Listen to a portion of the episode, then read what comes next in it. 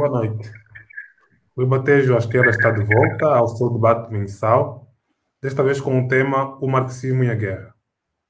Desde logo uh, surge uma pergunta: pode-se construir um olhar marxista face às guerras? É procurando olhar sobre estas questões que o Ribatejo está cá, mais uma vez, a promover este debate, ao qual contamos com a participação de Luís Fazenda, professor e autor, Clara Curado, feminista, designer e professora de música, e Bruno Góes, investigador e ativista político, a quem agradecemos desde já pela disponibilidade. Está aqui comigo Vitor uh, Franco, aqui pelo Ribatejo à Esquerda, e a qualquer instante poderá também juntar-se a esta conversa Jéssica Vassal.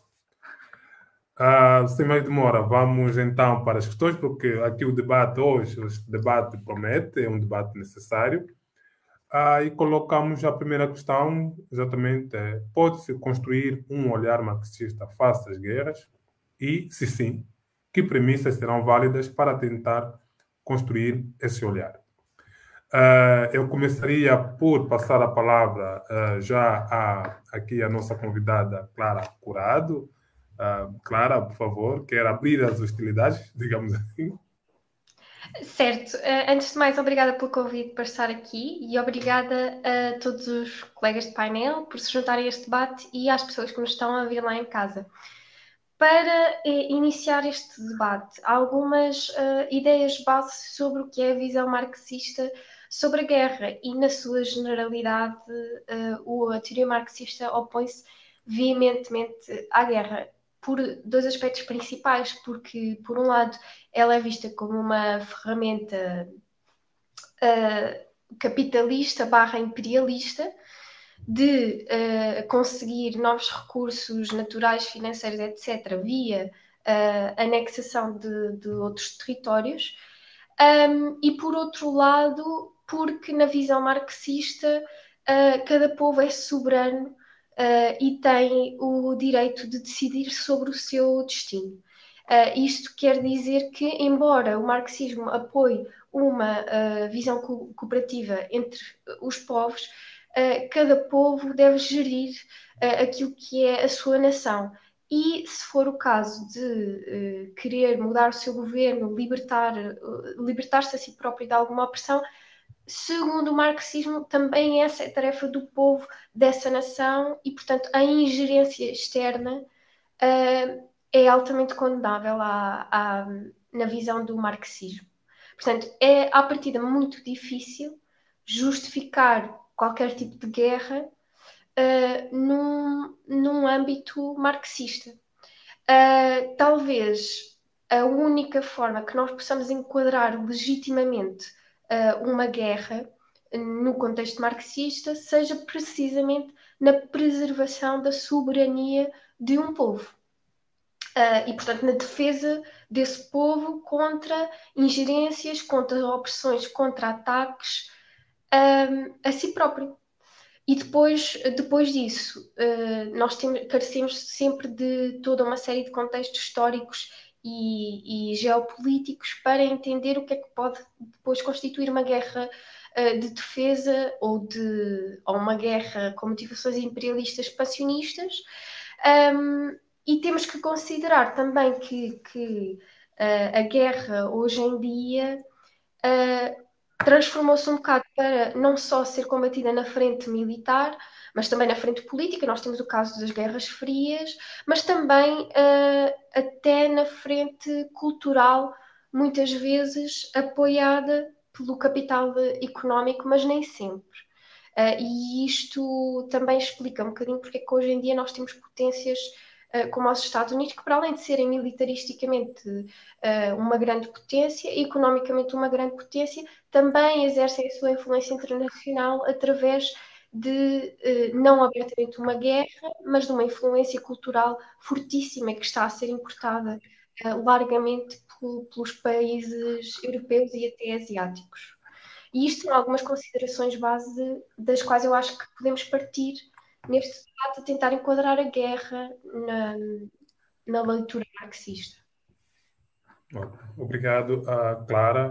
Uh, a mesma pergunta um, Vou aqui então, estou aqui a, a, por uma questão cronológica de idade, não sei se, não sei se perceberam, vou passar a palavra ao Bruno. Por favor. Muito obrigado, Cédric, e obrigado um, pelo convite. Cumprimento o, a colega e os colegas de, deste, deste belíssimo painel do, do, Ribatejo, do Ribatejo à esquerda. O marxismo, consoante um, quem olhe para ele, pode ser eh, muitas coisas. No meu entendimento, o, o marxismo é uma, uma tradição de pensamento e ação política da classe trabalhadora, que, que deve o seu nome uh, a Karl Marx, que, uh, que, deu um contributo fundamental, que é, junto com Engels, o, o fundador do, do, socialismo moderno, uh, mas que, que, se alimenta de, toda, de todas as lutas anteriores e posteriores uh, pela libertação da, da classe trabalhadora uh, e de, de, de, toda a população explorada e oprimida, mas sempre em torno uh, de uma ideia nova, moderna, trazida por, por Marx e Engels e por aqueles que, o, que os acompanhavam, de que a classe que a classe que liberta, que faz progredir a humanidade no, no, no, momento da história em que eles escrevem e atuam politicamente, não são os mais pobres ou os mais desgraçados, mas são aqueles que têm a capacidade de transformar, uh, transformar a, uh, a, sua sociedade e o mundo pela posição que ocupam uh, na, luta, na luta de classes. A forma como se organizaram ajuda-nos um pouco a pensar esta questão de, de, do posicionamento, posicionamento do marxismo em relação à guerra. Marx e Engels organizaram-se em torno de uma associação internacional que, que funcionava a partir da articulação a determinada altura entre uh, os, os trabalhadores da Inglaterra e os imigrados de várias origens que depois serviam de ponte para as secções da Internacional dos Trabalhadores. E por muito que idealisticamente uh, se possa colocar como premissa que, uh, pronto, que em, que em, geral somos contra a guerra, as guerras acontecem e uh, a classe trabalhadora e o partido, num sentido amplo, da classe trabalhadora, no caso o Partido Internacional, a Internacional dos Trabalhadores, tinha de se posicionar em, em relação às guerras do seu tempo. Eu, para, para me preparar aqui para esta nossa conversa, fui espreitar um bocadinho os, os escritos do Marco sobre algumas guerras. E é, é interessante que, em relação à, à guerra franco-prussiana, uh, numa, numa intervenção que fez para a Internacional dos Trabalhadores, uh, o Marx tenha dito que uh, a guerra da França contra a Alemanha era uma guerra de agressão e que, portanto, do lado da Alemanha era uma guerra defensiva. No entanto, havia que ter várias cautelas.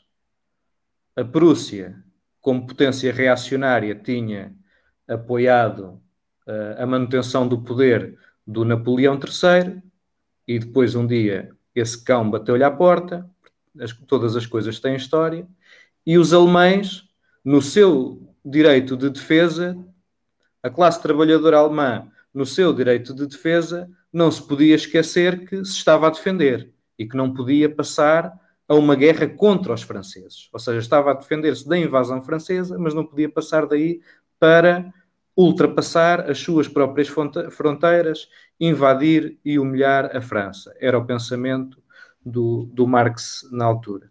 Nas considerações acerca da guerra civil nos, nos Estados Unidos, além de desmontar toda a narrativa que existia em Inglaterra, que tentava distrair que o assunto não era a escravatura, dizendo que era o protecionismo e o, e o livre comércio, sendo que o livre comércio era defendido pelos Estados esclavagistas e o protecionismo pelo Norte. Um, além de desmascarar que era a escravatura que estava em causa, e não só a escravatura da população negra, uh, mas também uma consideração dos esclavagistas do Sul sobre a submissão de, todo, de todas e todos os trabalhadores, uh, Marx volta a ter a mesma lógica na análise, que quem começou a guerra, o quem começou a guerra era importante, quem começou a guerra foi o Sul, não para, não para se autodeterminar porque é outro país, mas numa perspectiva de agressão e para defender uma ordem reacionária e esclavagista. E, portanto, uh, as guerras, partindo só aqui destes exemplos e de um tempo algo longínquo, que é o final do século XIX, as guerras eram analisadas por Marx tendo em conta o contexto uh, político-social, o que é que elas significavam e, em particular, o que é que elas significavam para a classe trabalhadora. Uh, com isto, termino só com mais uma, uma nota, esta, esta intervenção. Marx fez um grande elogio à classe trabalhadora inglesa quando entrou em greve de solidariedade uh, contra a, a, a, hipotética intervenção do, do Reino Unido na Guerra Civil Americana. A Guerra Civil Americana, no imediato e objetivamente, a sua continuidade prejudicava economicamente a classe trabalhadora inglesa. Portanto, no imediato, os trabalhadores ingleses podiam tirar a conclusão de que a intervenção eh, inglesa na guerra e o fim da guerra para o lado do Sul uh, poderia beneficiá-los economicamente, mas a classe trabalhadora inglesa teve outra atitude, foi solidária uh, com a luta pelo fim da, da escravatura. Ou seja, não considerou apenas os seus interesses económicos imediatos e especificamente nacionais, mas pensou nos interesses internacionais da classe trabalhadora. E eu penso que este também é um bom exemplo que nos guia para, para pensarmos a nossa, como é que nos posicionamos perante as guerras do presente. Obrigado, obrigado por essa primeira intervenção, Bruno Gomes. Uh, Luís Fazenda tem a palavra, a mesma questão. Pode-se construir um olhar marxista face às guerras? Que premissas serão válidas para tentar construir esse olhar? Pode parecer estranho estarmos a convocar o marxismo para analisar a, a guerra.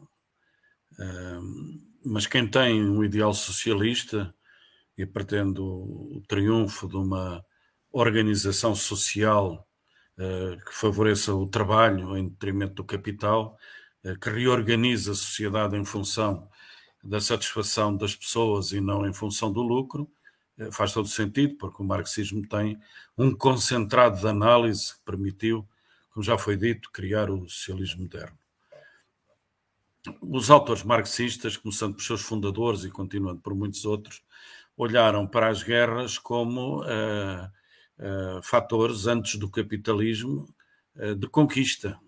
Era conquista de territórios, era conquista de pessoas, era a escravização e era o domínio. Depois, com o desenvolvimento do capitalismo, foram acrescentando outros fatores. controle de mercados, controlo e saque de matérias-primas e, finalmente, exportação de capitais. Foi isso que foi desenvolvendo o eixo da, da, da, da, necessidade das guerras do capitalismo e hoje já na nossa época do imperialismo, do capitalismo levado ao seu extremo, das potências, como já aqui uh, a Clara falou acerca dos Estados Unidos da, da América. Portanto, guerra havia antes do capitalismo, o capitalismo exacerbou todas as guerras. E, de facto, eh, os, eh, os eh, marxistas são contra as guerras reacionárias, contra as guerras imperialistas, são a generalidade delas, são guerras de agressão, exceto aquelas guerras que sejam de, de resistência, face ao agressor, são guerras de, de legítima defesa, uh, ou aquelas que são absolutamente necessárias para terminar com opressões terríveis. exemplificando a guerra colonial, Portugal moveu nas suas antigas colónias, era uma guerra reacionária, era uma guerra embora de um imperialismo atrasado, eram de uma potência se considerava imperial. A resistência que opuseram os movimentos nacionalistas era uma guerra justa, era uma guerra no sentido de se libertarem do uh, inimigo opressor. E, portanto, de um lado estava uh, a agressão, o domínio, uh, o saque, a expoliação, a discriminação, tudo o que quisermos acerca da, da, da, da agressão colonial, e do outro estava o desejo, a força e a vontade da, da resistência. Quando nós olhamos mais recentemente para, para a guerra de libertação de Timor, face à opção eh, Indonésia, eh, verificamos os mesmos elementos. Ela foi até prolongada no tempo, foi uma guerra de resistência, terminou sendo uma guerra revolucionária. Eh, nós sentimos pacifistas, isso quer dizer que somos contra todas as guerras de agressão, sejam perpetradas por outros Estados, sejam perpetradas até pelo nosso Estado. Nós somos contra a guerra colonial. Nós, os marxistas em Portugal, fomos contra a guerra colonial que era perpetrada pelo, pela República Portuguesa. Uh, e, portanto, essa é a posição. Nós estamos do lado dos oprimidos no nosso país, quando eventualmente for agredido, uh, e dos outros países, quando há uh, povos e trabalhadores oprimidos. Essa tem sido a, a, a posição geral ao longo de, de, quase dois séculos daquilo que podemos caracterizar do, do movimento socialista. Sim, há um olhar marxista face às guerras, depois há muitas uh, variantes nestes processos, porque nem sempre o, o fator económico de algumas guerras de agressão uh, é o mesmo, nem sempre estamos eh, perante eh, imediatismos económicos, por vezes há outras. Eh, há outro tipo de, de, de, de, fatores imediatos nas guerras, ou por sectarismo religioso, ou por problemas de, recursos imediatos.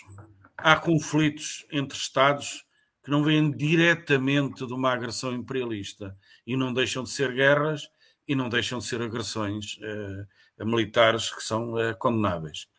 Mas, no geral, no, no século XXI, uh, eh, o, aquilo que importa são as, as, as, as guerras que nos dizem que, são geopolíticas, quer dizer que mudam os senhores que dominam o, o, o mundo e que enfrentam aqueles que são os, os dominantes, não exatamente um conflito uh, uh, no, num pequeno país ou num, num pequeno Estado.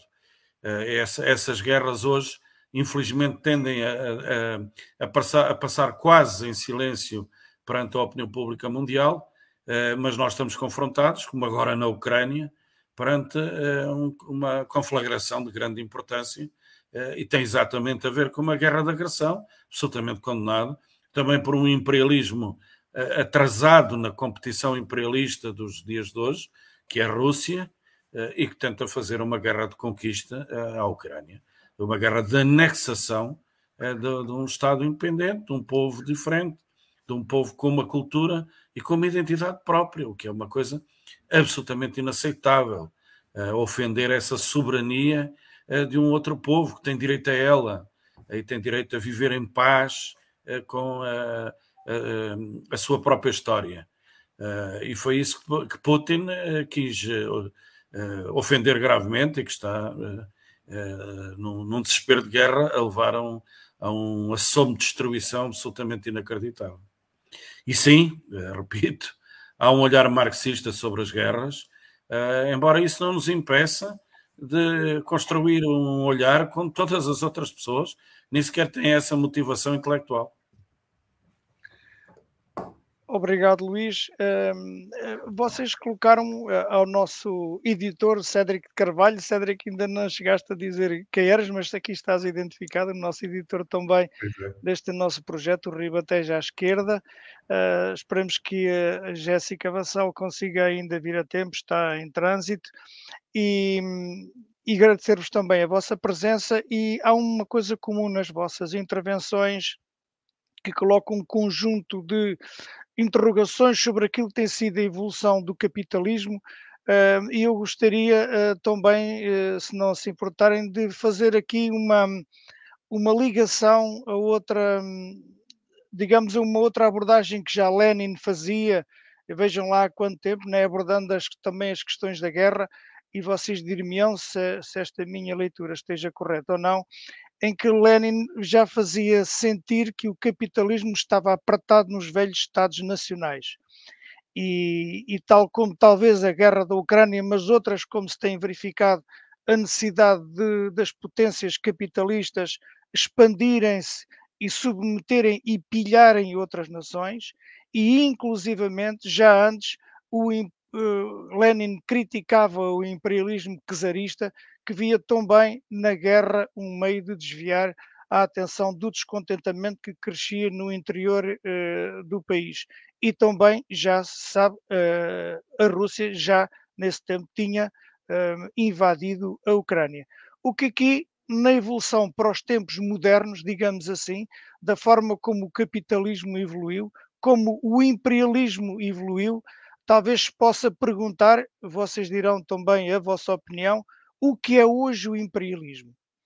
Uh, ou temos vários imperialismos, como é que eles se manifestam, uh, como é que a guerra está ao seu serviço no mundo, quer com o exemplo do, da, da, Ucrânia ou com outros exemplos que entenderem, mas será importante aqui uh, talvez fazer esta reflexão de que se há só um imperialismo, se há vários imperialismos e como é que através da guerra noutros povos eles intervêm talvez agora começasse uh, pelo Luís, ou pode ser pelo Luís Fazenda, e, e depois íamos rotando para não começar sempre pela Clara, não é?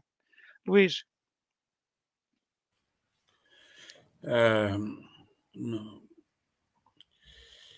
é difícil ter opiniões eh, fechadas sobre acontecimentos que estão a decorrer. Eh, sobre os quais não há ainda o tempo eh, para uma análise eh, fundamentada. A motivação da invasão da Ucrânia por parte da Rússia pode não ter essa acessão que Lenin lhe deu. Pelo menos o discurso da invasão que foi proferido por Putin era a ideia de restabelecer as velhas fronteiras czaristas de, de restabelecer o velho império, eh, não necessariamente de um ponto de vista imediato ter um, eh, uma, eh, um super lucro económico. Do ponto de vista económico, isto até nem está a correr nada bem à Rússia. E, portanto, há que ter alguma distância para depois fazermos as contas no final de todos estes processos. Eh, mas, de facto, eh, eh, a generalidade das, das, das, guerras, particularmente das potências capitalistas mais avançadas, não é o caso da Rússia, elas visam o alargamento de mercados e visam, sobretudo, garantir mercados para onde possam exportar os seus capitais. Não já como no tempo do capitalismo comercial, mas do, no tempo em que querem as multinacionais lá pôr eh, os seus, os seus capitais, eh, impor as suas regras de mercado. É para isso que hoje em dia funciona o imperialismo. Há imperialismos. Os, os interesses do imperialismo norte-americano dos Estados Unidos não são seguramente os interesses do imperialismo chinês, sempre que a China também cultiva um certo tipo de imperialismo e procura ganhar cotas de mercado mundial uh, e reproduzir os seus interesses capitalistas uh, um pouco por todo, por todo o mundo. Uh, e há interesses menores. A França é, à sua medida, uma potência imperialista. a Alemanha está a tentar ser, a Inglaterra está em declínio, mas, mas ainda é. Quase todas as antigas potências coloniais ainda são, exceto Portugal, ainda são eh, eh, potências imperialistas, têm eh, não só dimensão económica, que é essencial, mas têm dimensão militar, têm dimensão diplomática, têm dimensão, dimensão por vários aparelhos internacionais. E, e, portanto, sim, há vários interesses que são contraditórios. Vejamos este caso da, da, da, da, da guerra de agressão da, da, da Rússia à Ucrânia. Quem é que está a ganhar na, na guerra do gás na Europa? Os Estados Unidos, de uma forma brutal a Noruega e outros Estados que estão a vender à Europa o gás que antes era comprado à Rússia. Quem é que está a ganhar nesta conflagração? Os Estados Unidos, que estão a vender armamento como não vendiam há muitos anos. A Inglaterra, que está a vender armamento. A Ucrânia não pagará de imediato, sim, a União Europeia vai acabar por pagar aquilo que a Ucrânia não paga. Uh, além de que cria absolutamente novas oportunidades para as indústrias de armamento dos Estados Unidos uh, e da Inglaterra, sobretudo. Enfim, há aqui outros Estados envolvidos em fornecimento de armamento, até próprio. O Zelensky está sempre a pedir armamento a Israel e, e etc. portanto, como se vê, não, não, não havendo de imediato uma contrapartida económica significativa na invasão por parte da Rússia, há do lado contrário um, um, enfraquecimento da Europa que é aproveitado de um ponto de vista de superlucros por parte dos Estados Unidos da América e, e de outros Estados. E, portanto, é, é um pouco esse o jogo mundial. Hoje, quando se apela à China para conter esta guerra na Europa, a Europa não o quer fazer, mas muita gente apela à China, apelam a, outros países. Isso significa que há uma preocupação generalizada, porque a deterioração de determinadas posições, quer da Europa, quer de outros países nos mercados internacionais, significa recessão mundial, significa perdas económicas brutais de alguns Estados em detrimento dos outros. Portanto, indiretamente está a haver um, jogo económico.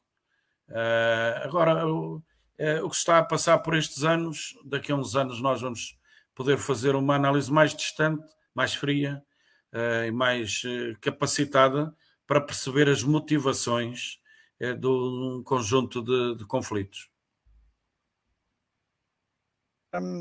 Nestas, nestas motivações e pegando também nas palavras do Luís, e, e nestes conflitos nós vimos, por exemplo, se a gente puder aqui fazer alguma ponte um, para aquilo que tem sido guerras onde também uh, as questões de género são colocadas. Por exemplo, o Irão, um, onde as mulheres são. Um, há uma guerra, eh, há guerras de invasão, ou, ou como por exemplo o Afeganistão, né, que foi invadido foi ocupado pela Rússia, foi também ocupado pelos Estados Unidos, com a derrota que, que se conhece, mas eh, nessas guerras um, vive-se também uma guerra interna em que a mulher é discriminada.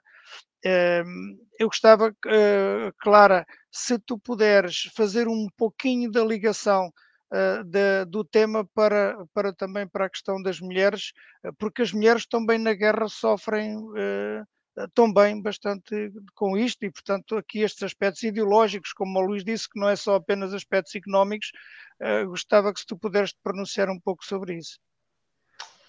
Bem, é, é, um tema, é um tema algo, algo complexo, que também se desvia aqui um bocadinho da nossa, da nossa concepção inicial deste debate, mas eu vou tentar aqui enquadrar um bocadinho.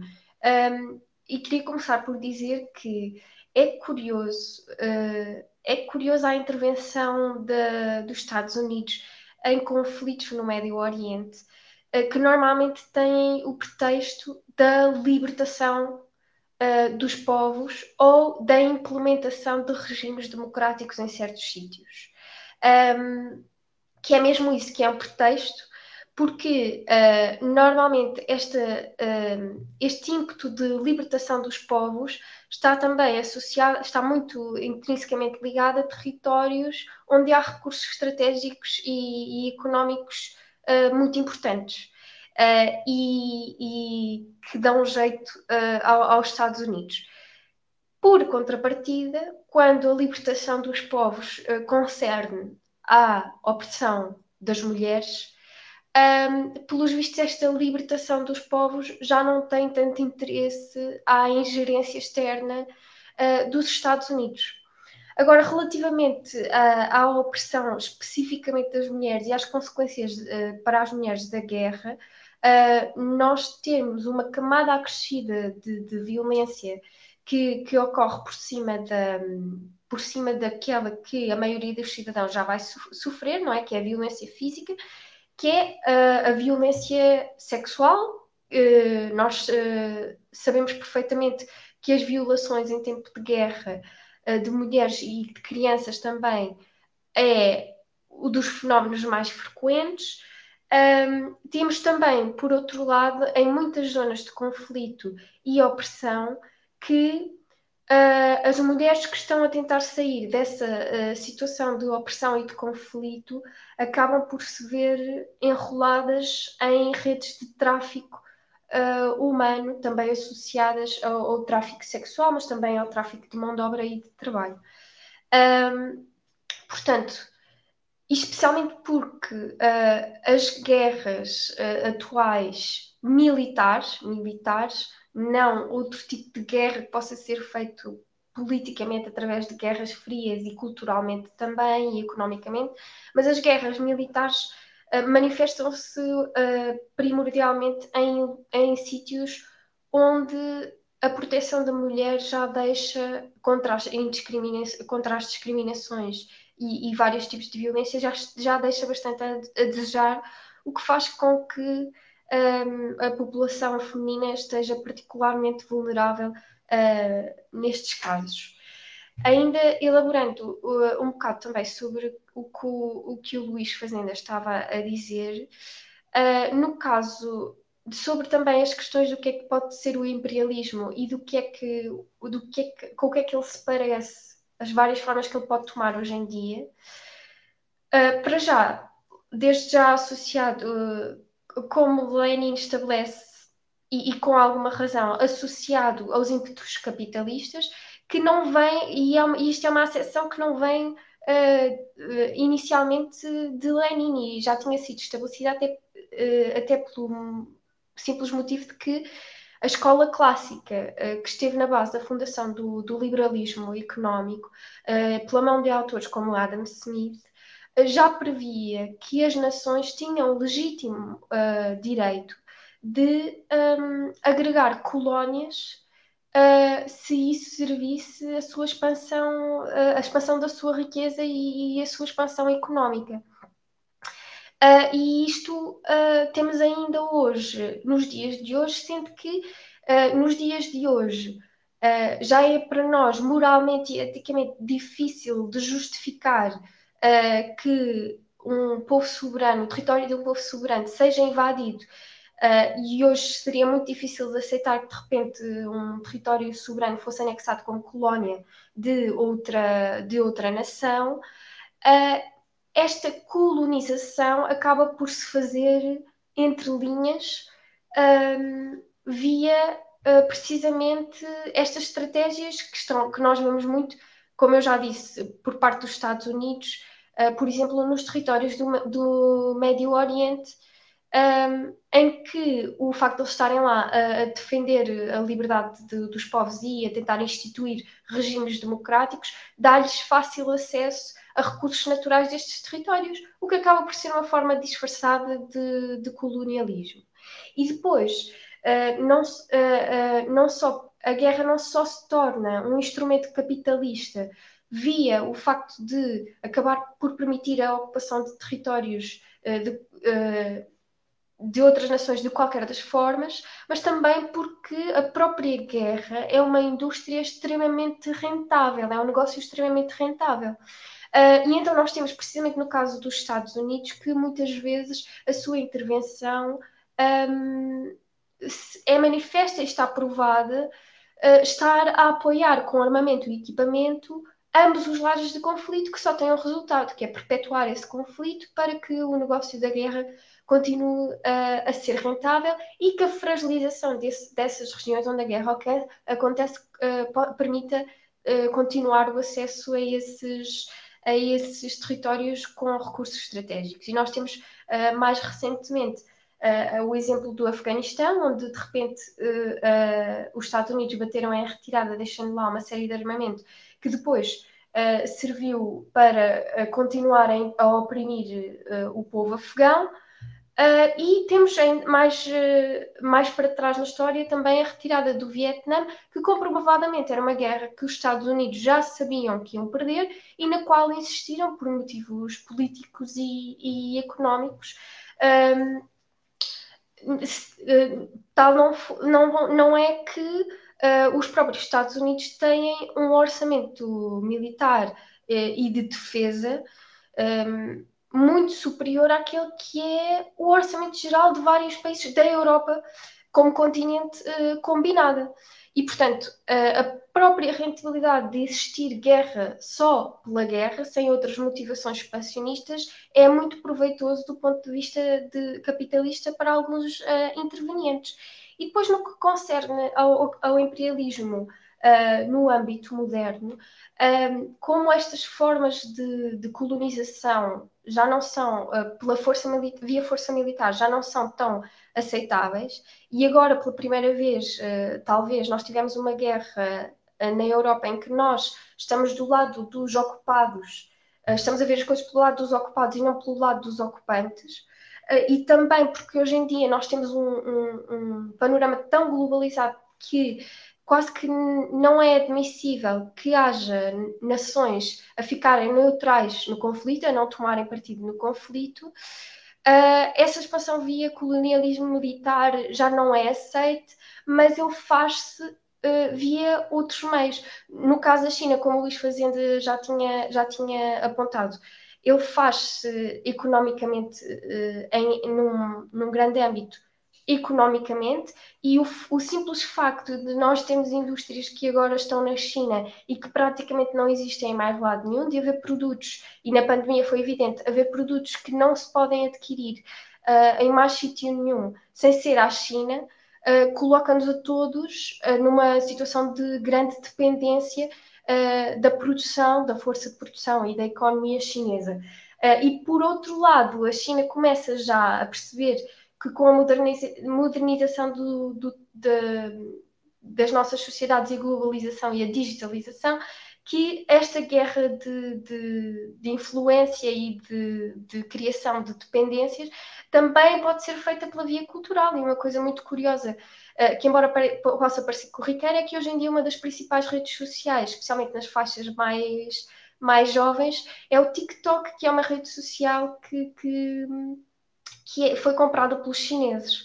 Uh, o, os próprios Estados Unidos também fazem a sua guerra cultural através uh, de, de filmes, cinema, música, mas também via redes sociais, uh, através das, das, redes sociais que estão associadas muito e que foram criadas nos Estados Unidos e através do qual se faz a propagação da cultura estadunidense que tem um, criado raízes e, e impregnado as, o resto das culturas uh, europeias e, e, asiáticas, e isto também é uma manifestação, de certa forma, do imperialismo, do domínio uh, dos Estados Unidos perante todos nós. Portanto, uh, o imperialismo já não se faz só na frente militar, na frente económica, também na frente política, mas também na, em grande escala na frente cultural, sendo que, que, muitas vezes o capital cultural está associado a capital uh, económico financeiro.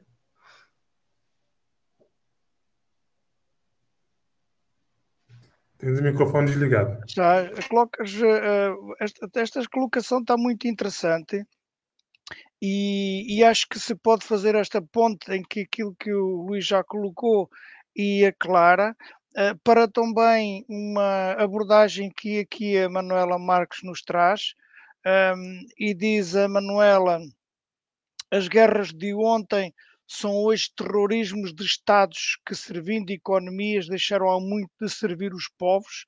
É verdade, pergunta ela, e liga isso também à questão do, do desespero, uh, do, de um certo colapso do, do capitalismo Um, e, portanto, este exacerbar de, de, de, guerra e de luta por riquezas. Um, como é que tu vês isto, Bruno? E já agora, se for possível, juntar àquilo que, que era a pergunta inicial.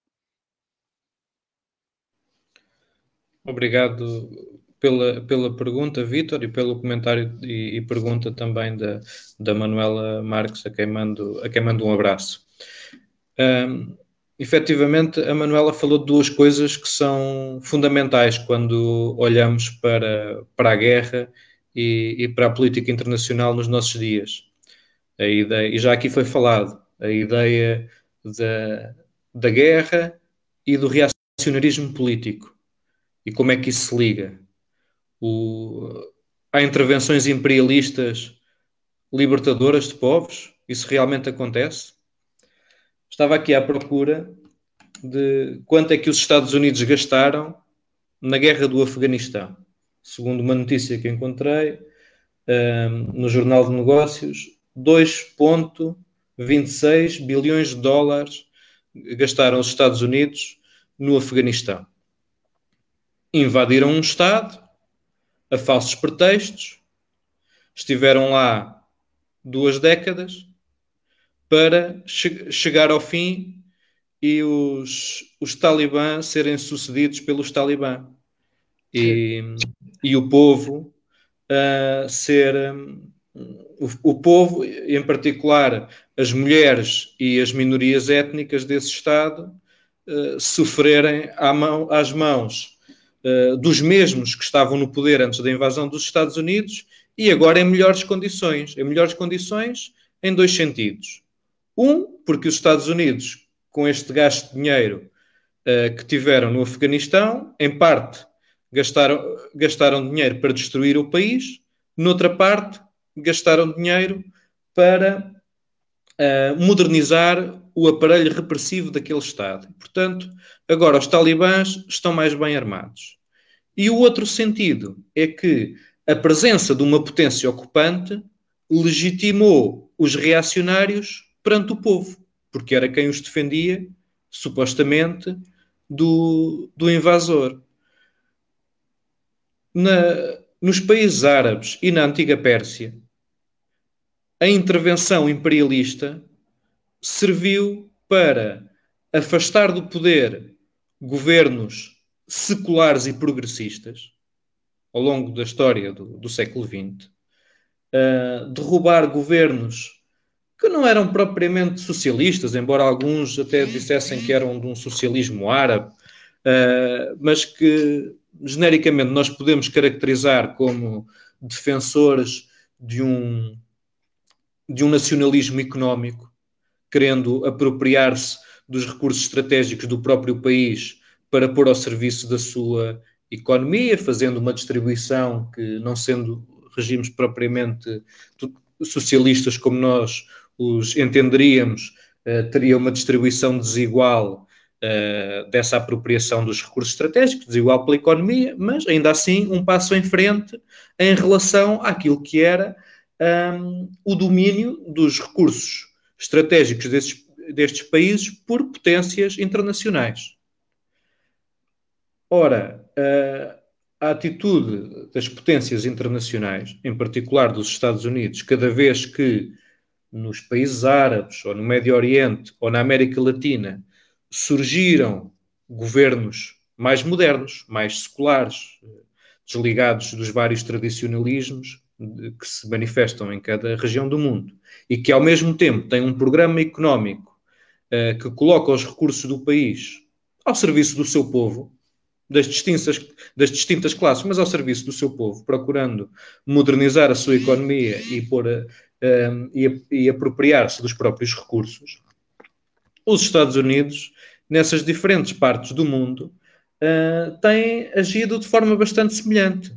Uh, financiam qualquer grupo de facínoras interno que esteja disponível para derrubar estes governos mais progressistas uh, e, no limite, invadem. E depois arranjam sempre, há sempre um pretexto. Sejam armas que não existem, uh, seja a ameaça de quaisquer valores que, que os Estados Unidos queiram apregoar uh, naquele momento, mas nada disso nunca trouxe, trouxe progresso. O que traz e trará uh, a libertação, por exemplo, das mulheres do Irão, será a sua própria luta, não há de ser nenhuma invasão estrangeira.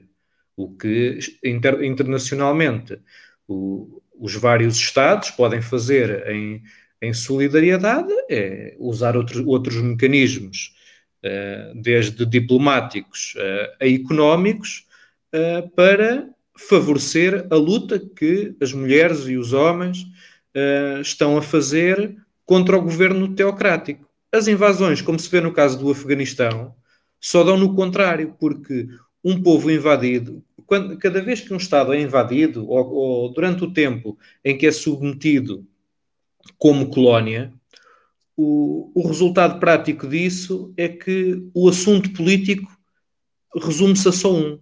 É tudo aglutinado numa coisa, que é libertação nacional. E em nome da libertação nacional uh, contra os invasores, fazem-se alianças com o diabo, passando, passando, passando a expressão. Uh, todas as outras lutas uh, são esbatidas, há um recuo, tudo se concentra na, na, questão nacional. Enquanto a questão nacional não está resolvida, uh, o resto da política tende a ser can cancelado, o que é uma dificuldade imensa para a classe trabalhadora fazer, nas circunstâncias de, de defesa contra agressões imperialistas, manter a sua própria autonomia. Posso, para fazer uma nota uh, sobre a Ucrânia, as forças de esquerda, e digo as forças de esquerda e não grupos que, que assumem nomes que historicamente estão ligados à esquerda, mas que na verdade são, são submarinos russos.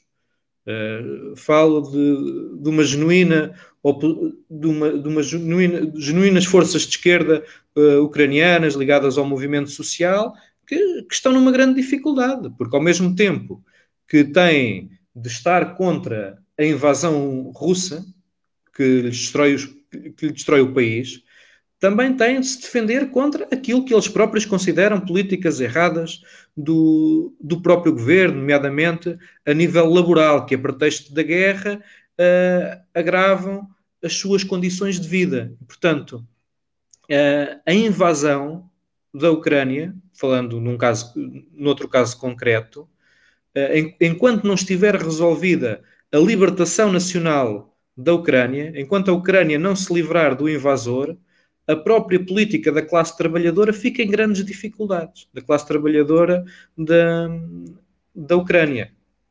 E o mesmo uh, sucede até no centro das potências imperiais. Uh, lembro muitas vezes de um, de um exemplo. De, um dos principais problemas de dívida nos Estados Unidos é a dívida estudantil. Agora houve um perdão parcial de dívida estudantil porque aquilo é, um, porque aquilo é insustentável.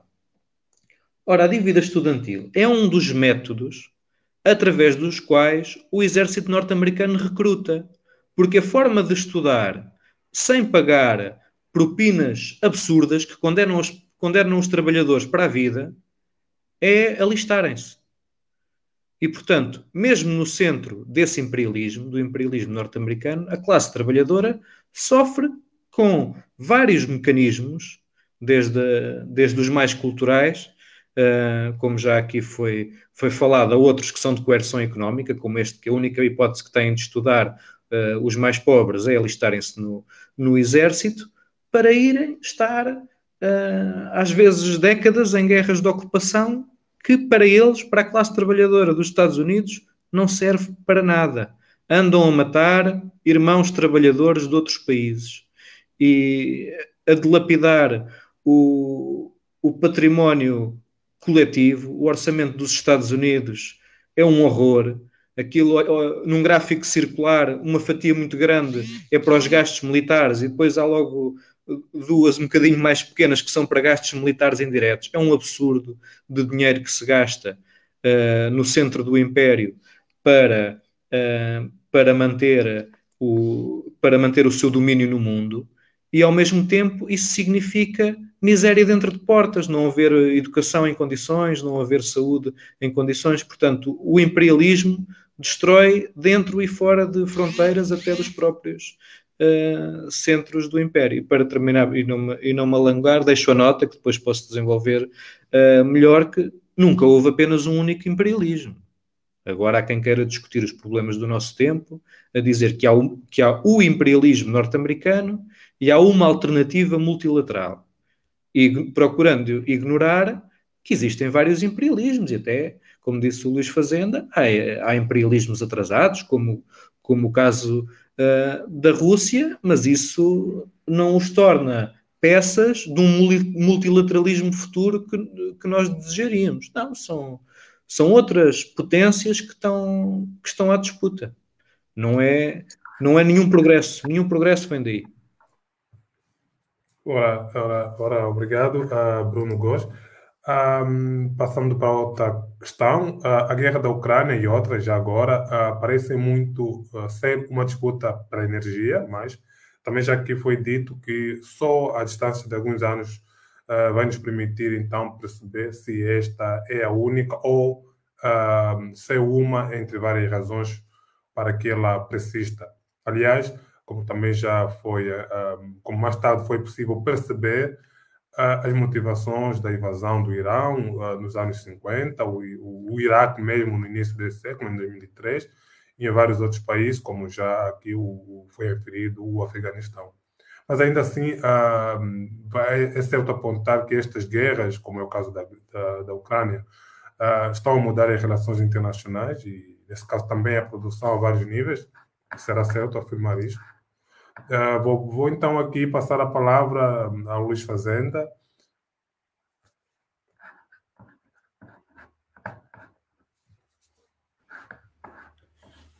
Um o, o capitalismo uh, internacional uh, está hoje numa encruzilhada.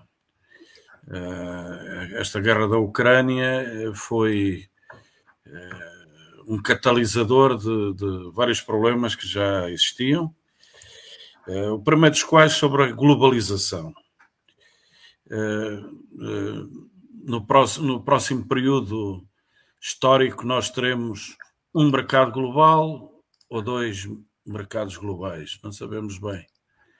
Sabemos que, para já, a Rússia saiu do sistema de pagamentos internacional, está a tentar, com a China, criar um sistema de pagamentos uh, paralelo. Isso indicia que haverá novas medidas proteccionistas entre blocos. mas tudo isto é muito recente tudo isto é ainda muito, muito pouco consistente. nós, mais uma vez aqui, teremos de esperar algum tempo para perceber se estas tendências se agravam e se desenvolvem.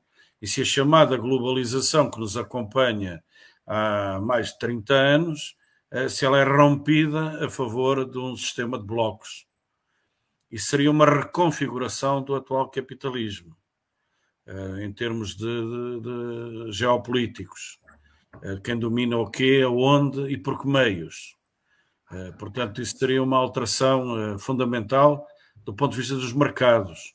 Eu não falo do ponto de vista militar, porque do ponto de vista militar já é muito assim. mas do ponto de vista dos mercados, tinha existido até aqui uma certa liberalização dos mercados mundiais, um recuo do protecionismo eh, dos mercados. Eh, a Organização Mundial do Comércio favoreceu bastante essa liberalização, que foi muito boa para todo o tipo de multinacionais, eh, para os grandes produtores de, de industriais, para os detentores de serviços financeiros. Não foi muito boa, como se sabe, para os povos que têm matérias-primas, que têm produtos agrícolas, eh, que têm ehm, eh, uma descapitalização das suas economias.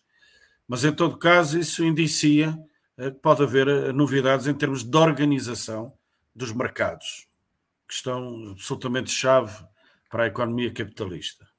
Não sabemos, vamos ver para onde vai. Do ponto de vista da energia, há alterações uh, muito significativas, porque se por um lado nós estamos no colapso, aí sim, das energias fósseis, elas não podem existir como dominantes durante muito mais tempo. A transição energética tem que ser feita para energias renováveis, ou então as consequências eh, planetárias serão eh, muito negativas, como se sabe, do ponto de vista do ecossistema, do ponto de vista do, do, eh, da, da, vida das populações, das migrações, dos refugiados, das alterações climáticas em boa parte do, do, do globo. E aí sim há outra grande interrogação sobre se vai haver ou não a transição energética e como é que vai haver neste caos eh, provocado nos, nos, produtores de petróleo e de, de gás, neste caos energético. Portanto, é outra questão que se associa à primeira, de quantas globalizações vamos ter.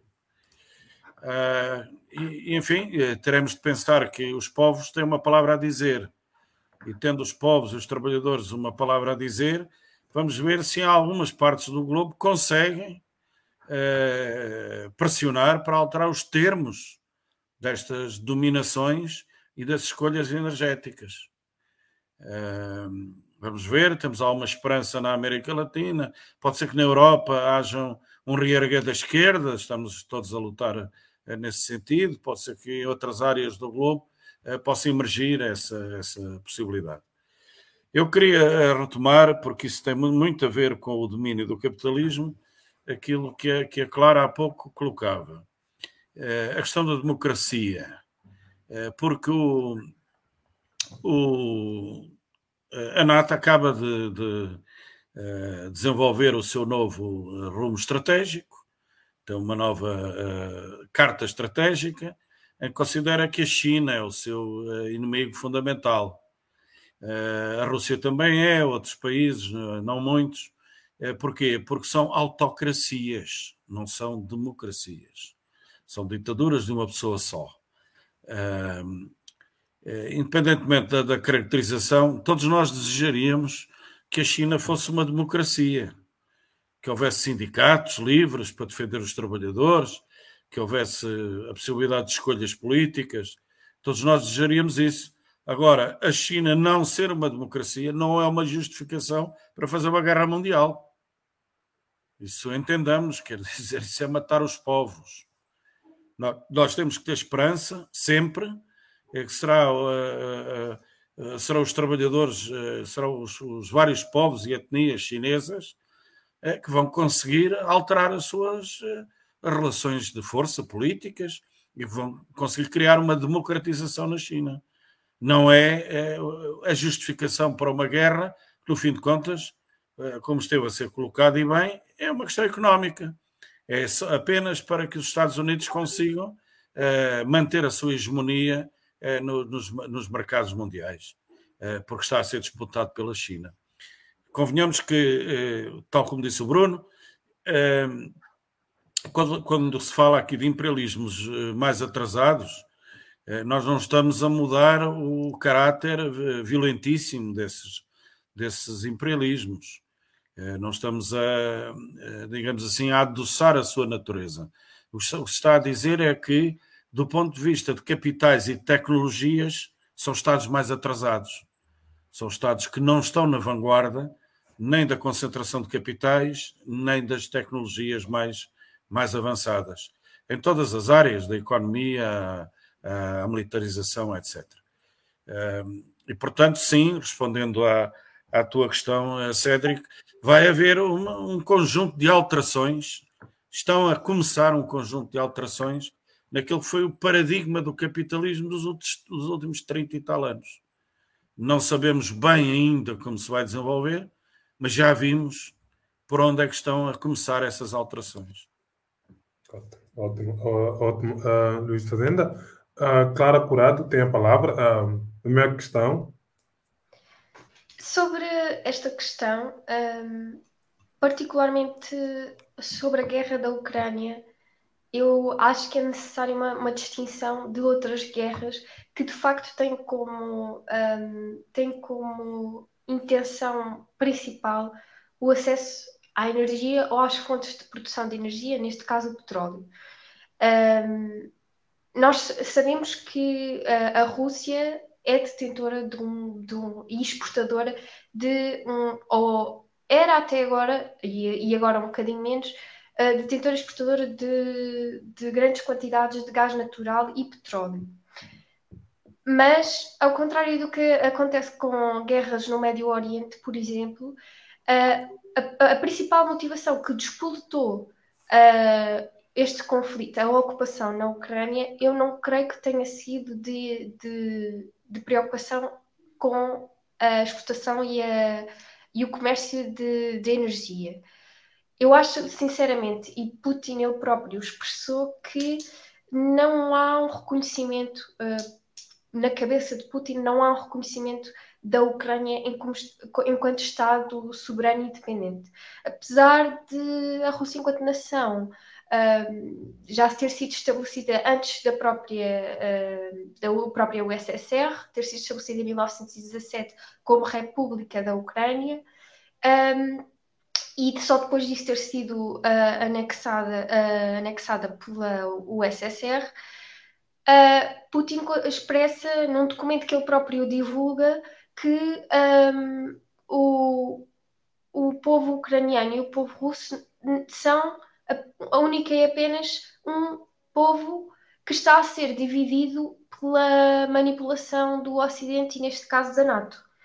Um, e, portanto, também num ímpeto imperialista atrasado, como os colegas de painel já disseram, é, é que eu creio que se dá a, a ocupação da Ucrânia. Agora que isso tem, de facto, consequências energéticas uh, globais, precisamente pelo facto de nós estarmos a avançar para uma globalização e uma interdependência uh, cada vez maior, ehm, que, para já, lamentavelmente, se nós estivéssemos mais avançados e mais empenhados na, na questão da transição energética, não teria hoje em dia, já poderia não ter uh, consequências tão graves para o resto de nós.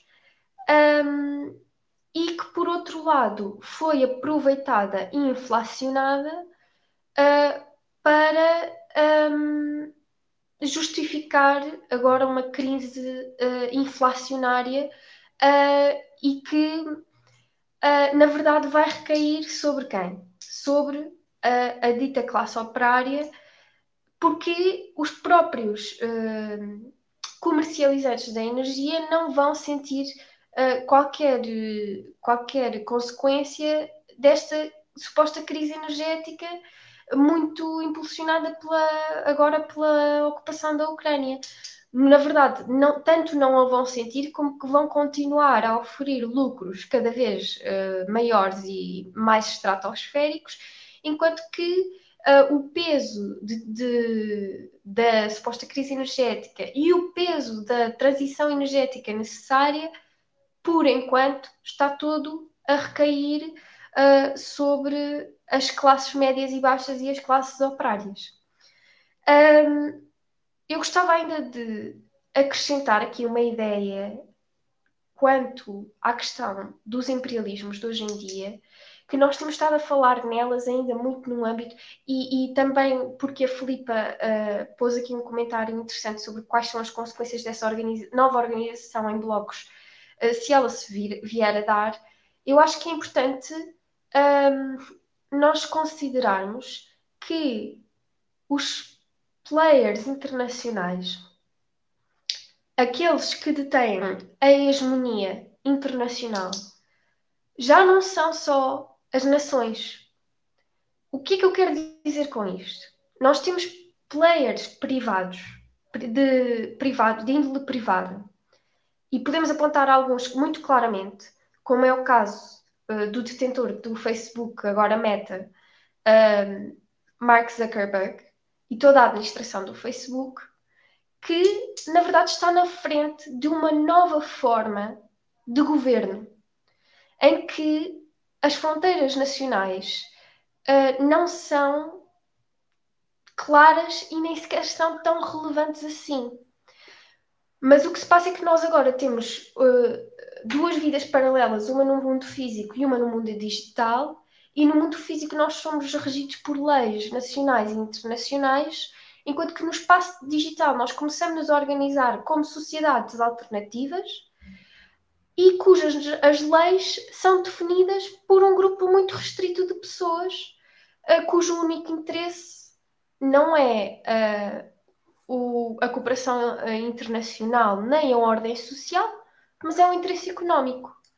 E, portanto, isto eu creio veementemente que isto também será um grande fator naquilo que será o futuro da globalização no sentido em que nestas sociedades digitais alternativas, que também podem ser consideradas como uma forma um, também alternativa de, de, imperialismo, mas no espaço digital, um, nós estamos todos, independentemente da nossa nacionalidade, maioritariamente nivelados perante as leis e um grupo restrito de pessoas decide, uh, democraticamente ou não, uh, aquilo que pode ser dito decide o que filtrar e aquilo a que dar mais inclusão dentro destas sociedades digitais, que hoje em dia, para além do capital económico, são regidas muito por outro tipo de capital, que é a atenção das pessoas.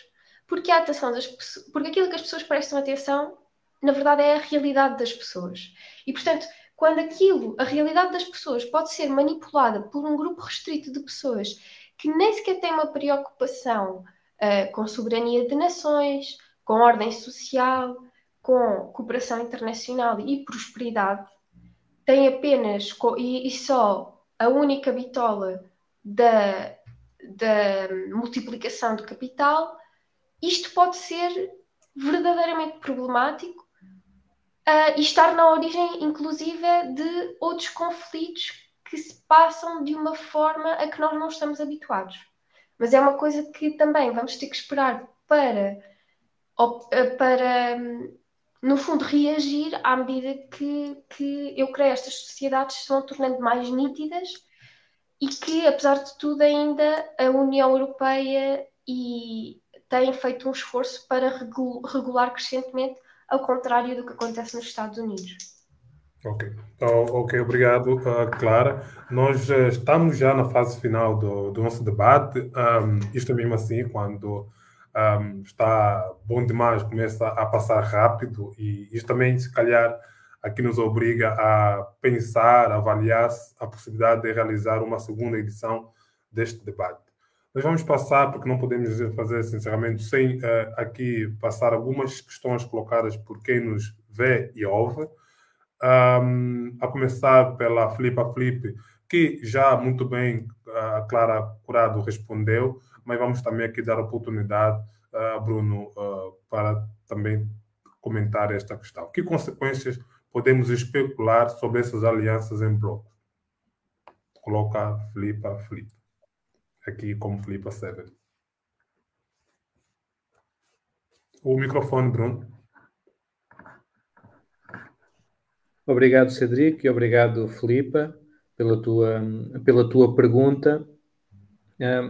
Eu, para, para responder a isso, queria, queria começar pela, pelo que foi a, a novidade de, do conceito de, de, imperialismo, tal qual foi definido pelos marxistas, uh, em particular uh, por, por Lenin, que que, que, fez a melhor síntese da discussão, da, da polémica de, de, da sua época. O imperialismos anteriores a esta fase do capitalismo já, já tinham existido outro tipo de imperialismos. Eh, ehm, a invasão e o controle direto e indireto de, de outros povos faz parte da história do capitalismo desde o seu início e existiu também noutros modos de produção. Portanto, um, o, o, o, imperialismo que, que, é caracterizado por Lenin e outros marxistas, é um imperialismo de tipo, é um novo imperialismo, até alguns autores chamavam-lhe o novo imperialismo, precisamente para fazer alguma uh, distinção. A polémica da sua época, à qual uh, Lenin teve de responder, era uma polémica que é simétrica um, a outras violências mais uh, visíveis do capitalismo. Existe uma tendência entre os liberais e mesmo em, em alguns setores uh, do movimento dos trabalhadores para uma visão algo, benéf, uh, algo benévola sobre o desenvolvimento do, do capitalismo. Ou seja, querem desassociar o, o funcionamento económico, vulgo, uh, livre mercado do capitalismo, daquilo que são as suas violências. Só que isso não existe, porque essas violências, seja o, o racismo, o machismo ou o imperialismo, elas interligam-se e são funcionais ao próprio desenvolvimento do capitalismo. E, portanto, não são coisas que uh, são resquícios do passado que vão acabando com o tempo, mas são operações que se reproduzem por própria, pela necessidade própria do capitalismo. Não falarei das outras, mas em relação ao imperialismo, Lenin e outros uh, pensadores à sua época uh, demonstraram, a partir da, da teoria da tendência do, da livre concorrência, no mercado capitalista para a formação de monopólios e para o controle de mercados nacionais, o desenvolvimento do, e o desenvolvimento do, do capitalismo financeiro tendiam para a necessidade de exportação de capitais e de controlo de novos mercados. À época, uh, principalmente desde a Conferência de Berlim uh, de 1884-85 eh, fazia-se pelo controle direto de territórios eh, em determinadas áreas do mundo, em particular a África, mas também a Ásia já e a, América, a Ásia já estava também territorialmente dividida por controle direto ou indireto. E a América Latina com estados formalmente independentes, a maior parte deles também era controlada eh, por aquilo que mais tarde veio a ser chamado o, o neocolonialismo. E, portanto, para, para resumir, a conclusão a que Lenin chegava era que o próprio desenvolvimento do capitalismo criava a necessidade de expansão de mercados e de controle de territórios, essa era uma primeira linha. A segunda linha era o mundo já está todo dividido, as potências imperialistas já tomaram conta, uh, cada qual da sua parte, e, portanto, as potências emergentes, eh, como era o caso da Alemanha, que, que tinham ficado com uma parte mais pequena dessa divisão do mundo, Uh, vão ter de entrar em guerra contra as outras potências imperialistas, porque o mundo já está todo dividido entre elas, portanto, a única forma de expandir é, é a guerra. Essa tendência principal da existência do novo imperialismo, uh, ligado ao capital financeiro, não apaga a existência dos outros tipos de imperialismo uh, que continuam a funcionar e a existência de imperialismos mais atrasados, como era o caso do, do Império Português, que, que Luís Fazenda já que explicou, não deixam de ter relação com este sistema global uh, do, do, imperialismo. Uh, ainda que, quer dizer, como já, como já foi dito também pela Clara, há aqui outros atores que não são nacionais. Ou seja, no caso do, do Império Português, por exemplo, como isto era um capitalismo fraco, um, parte das, das empresas monopolistas que exploravam, nomeadamente Angola e Moçambique, eram de capitais belgas e norte-americanos, eram outros. Uh, eram outras potências económicas que também se aproveitavam daquela, da, daquele domínio uh, colonial. Portanto, os atores ditos privados cruzam-se com os impérios que têm solos estatais. Os, no, no final do século XX, houve uma grande tendência para hum, desacreditar a importância do Estado-nação. Houve até umas eh, teorias, felizmente, desaparecidas da nossa memória, que imaginavam que havia impérios sem imperialismo, que, que o império era uma coisa difusa e então a luta contra o império fazia-se em cada esquina quando cada um pensasse em fazer qualquer coisa, quer dizer, distraindo uh, a luta de, das trabalhadoras e dos trabalhadores contra o imperialismo para lutas contra moinhos de vento, como, como Dom Quixote. Felizmente isso está ultrapassado pela, pela realidade, as crises uh, confrontam-nos diretamente com, com a dureza da vida e essas teorias hoje uh, praticamente são, são apenas vagas, vagas e más memórias. A caracterização que o Lenin fez do, do imperialismo ao seu tempo, do contexto da Primeira, da primeira Guerra Mundial, uh, não esgota tudo aqui, nem a sua própria época, nem tudo o que se passou depois. Nós devemos olhar para o, para o Lenin ou para o Marx ou para outro autor como uh, camaradas que deram contributos de análise e nós temos de fazer a, a própria análise do, do nosso tempo. E é aí que eu chego à questão dos vários blocos. Uh, também, como diz o Luís, como diz o Luís Fazenda, eu acho que como as coisas estão a acontecer, corremos sempre o risco de, de errar. Mas a tendência para. Se antes, se antes a transnacionalização do capitalismo, com eh, capitalistas de várias potências a participar nas mesmas empresas e a ter a sua produção dispersa uh, através de territórios distintos, fazia com que as guerras imperialistas funcionassem de outra maneira, funcionassem como guerras por procuração, nunca, não tendessem para ser guerras mundiais, mas para serem guerras uh, localizadas, eu arrisco-me a dizer que, tem, ou pelo menos partilho, que tenho a preocupação que a formação de blocos separados, como se como parece que, que pode acontecer entre a Rússia e a China e, e outro entre os Estados Unidos e a Europa, ou outros blocos que, que formem uh, globalizações separadas, como disse o Luís Fazenda, podem criar de novo o contexto internacional que favorece guerras de grande escala. Porque primeiro começa-se a partilhar o mundo e depois começa-se a querer rivalizar pelo quinhão dos outros, ou pelo quinhão que está tomado pelas outras potências.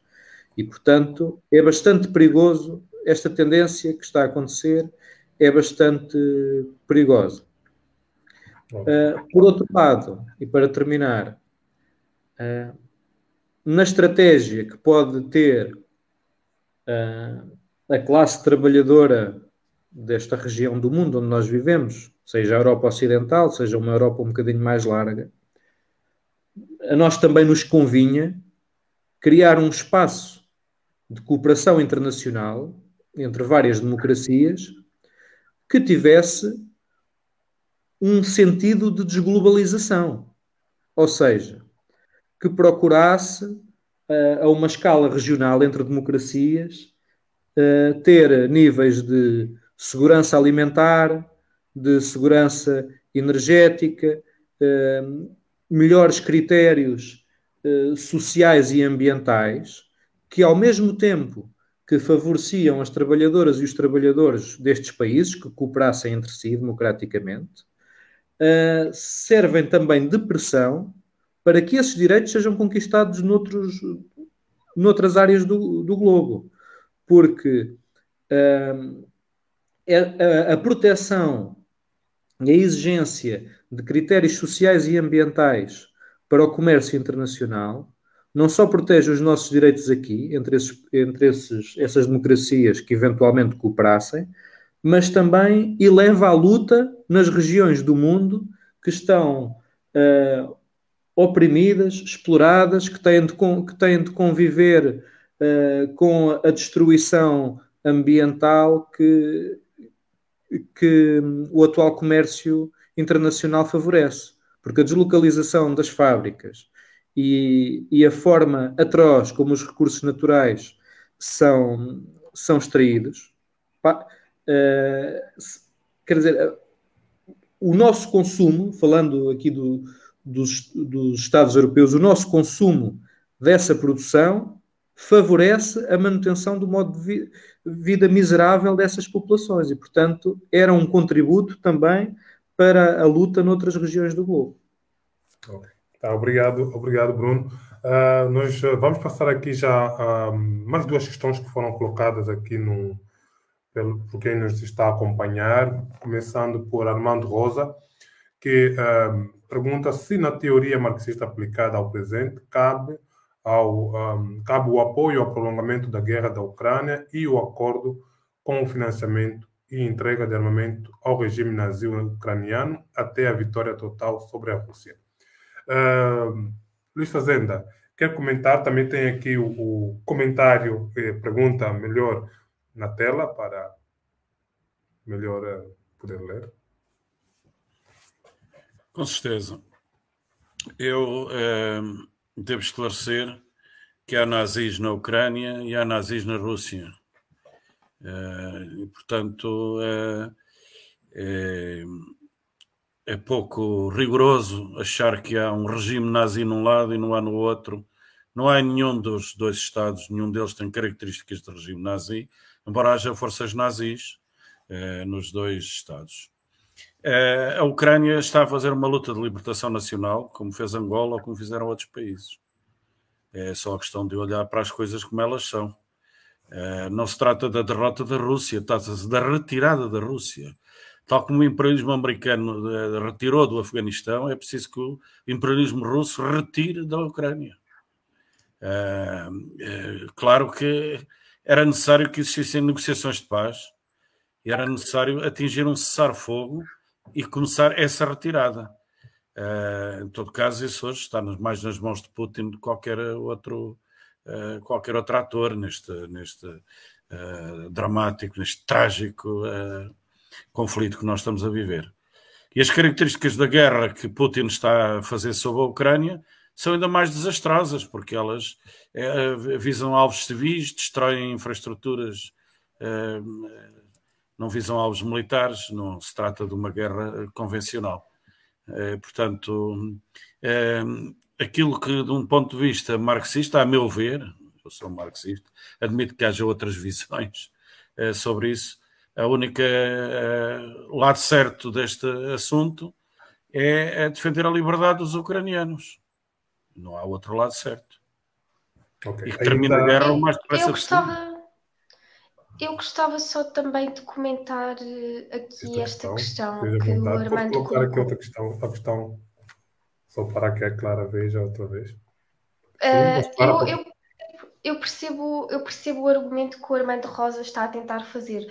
De facto, uh, de facto o, o apoio que tem sido dado à Ucrânia em termos de, de armamento para combater o seu opressor, o seu invasor, a Rússia, tem eh, resultado num prolongamento uh, do conflito que se calhar se não houvesse a intervenção internacional um, ehm, já teria acabado com a derrota militar da Ucrânia. Um, ehm, nós sabemos que uh, há, e já, já, já os colegas de painel disseram, que há intervenientes a ganhar muito com o prolongamento deste, deste conflito e que, na sua base, uh, o facto de haver pessoas a ganharem com a miséria, que uh, haver intervenientes a ganharem com a miséria que a guerra traz, é bastante antimarxista e que também não respeita uh, as visões marxistas no sentido da ingerência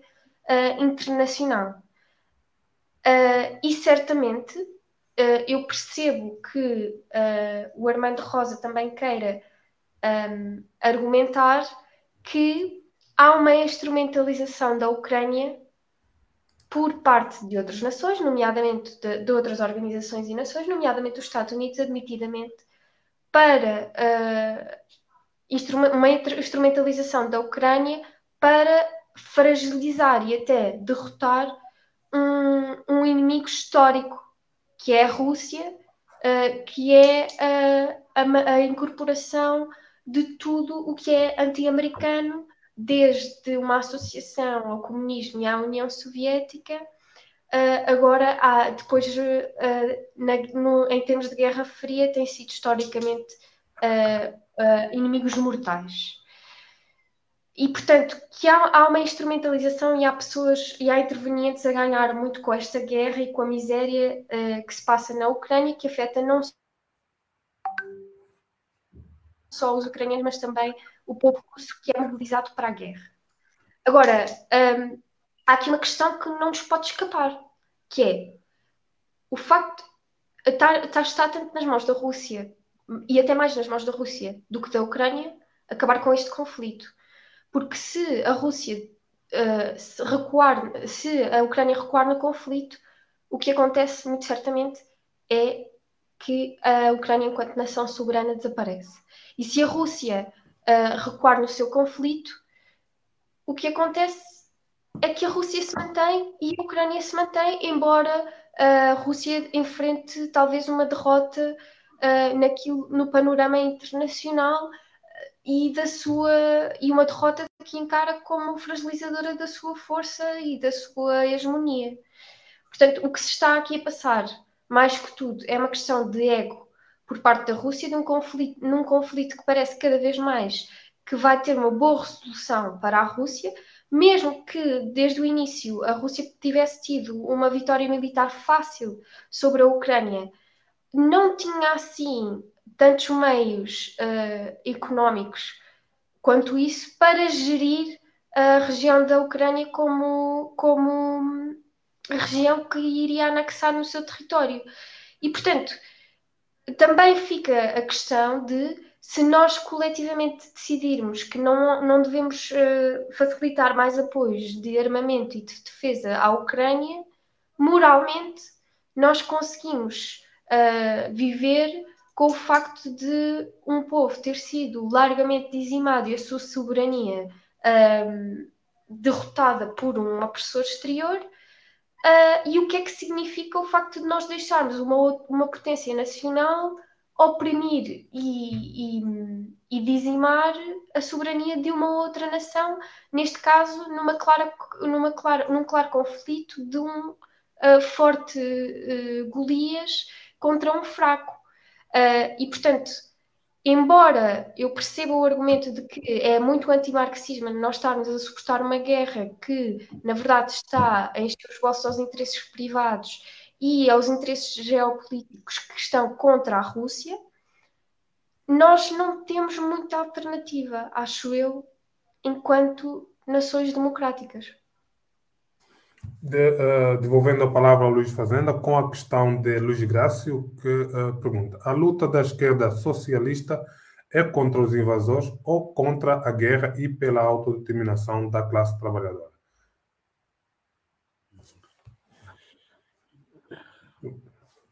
é, é simultaneamente eh, a favor desses dois objetivos. Por um lado, nós queremos a autodeterminação individual dos povos, dos trabalhadores, das nações, eh, dos Estados. Isso é a autodeterminação, é o coração do conjunto de lutas progressistas que vão do indivíduo à coletividade. Agora, ehm, tudo isso tem um, um processo de percurso. Eh, eu estava-me aqui a lembrar eh, como foi importante os apoios que a União Soviética e a China deram às ex-colónias portuguesas ehm, da sua luta de libertação. Isso não impediu, contudo, que Angola tivesse sido manipulado pela União Soviética, etc. E hoje, historicamente, nós seríamos contra a luta do MPLA porque foi manipulada pela União Soviética. Não faz sentido. As guerras patrióticas, como aquela que está a acontecer na Ucrânia, são guerras patrióticas. Não tem outro, outro nome, independentemente de quem as dirige. Eh, e não, não tenho particular eh, apreciação eh, pelo Sr. Zelensky ou outros que, que, sejam, são os que estão à frente daquilo. e enquanto puderem resistir, eles estão a defender o seu país, e estão a defender o seu direito à autodeterminação.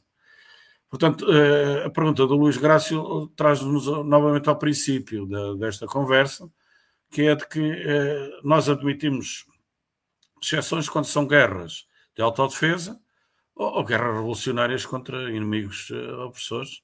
Essas circunstâncias, a violência é um recurso absolutamente necessário. A distinção entre guerras justas e guerras injustas é uma coisa milenar eh, até a doutrina da Igreja eh, tem, da Igreja Católica, desde o São Tomás de Aquino, tem essa distinção.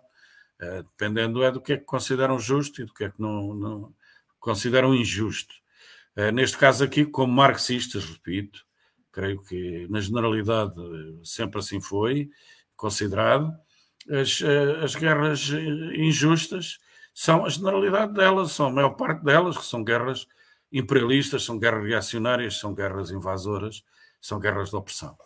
Eh, portanto, contra essas nós lutamos pela paz eh, em circunstâncias extremas eh, usamos a legítima defesa e mesmo a legítima defesa revolucionária. Isso não é incompatível com critérios de autodeterminação, que, que sim, esses são o dínamo de todos os progressos do, do indivíduo à, à coletividade. Ora, muito bem, nós penso que chegamos ao fim do nosso debate, não é possível prolongar mais, apesar de estarmos a assistir a, um, a uma conversa bastante interessante uh, da parte das pessoas que estão a comentar no Facebook, já há vários uh, comentários colocados. Vou ler apenas dois que são talvez os maiores e que depois podem, no entanto, podem continuar o debate no, no, no, Facebook, mas de ler estes apenas, até porque este programa também é transmitido em podcast e, portanto, é preciso ficar registado o som. José Calisto uh, trazia-nos também aqui a questão da a situação política nacional, onde ele diz: temos aqui no nosso país uma central sindical a dar a mão ao capital, assinando acordos ao desbarato, legitimando o poder instituído aliado de invasores e opressores, sendo estes sindicatos cúmplices da precariedade e da transferência de dinheiro para os orçamentos de armamento escondidos atrás de déficits e crashes bancários. Uh, Leonan Bernardi uh, comenta também que a questão económica pode não ser a razão da invasão, voltando aqui à questão da guerra da Ucrânia, mas não podemos esquecer que a Ucrânia era a segunda economia da ex-URSS e tem grandes reservas minerais, em especial manganês, titano e urânio, que estão concentrados no leste ucraniano. Também tem uma reserva de gás natural, obviamente não comparada à da Rússia e o leste do país, que se tornou um objetivo de Putin. É a região que concentrava a maior parte do parque siderúrgico do país caros amigos, estão uh, a continuar novos eh, comentários, isso é ótimo. O objetivo deste programa era também esse.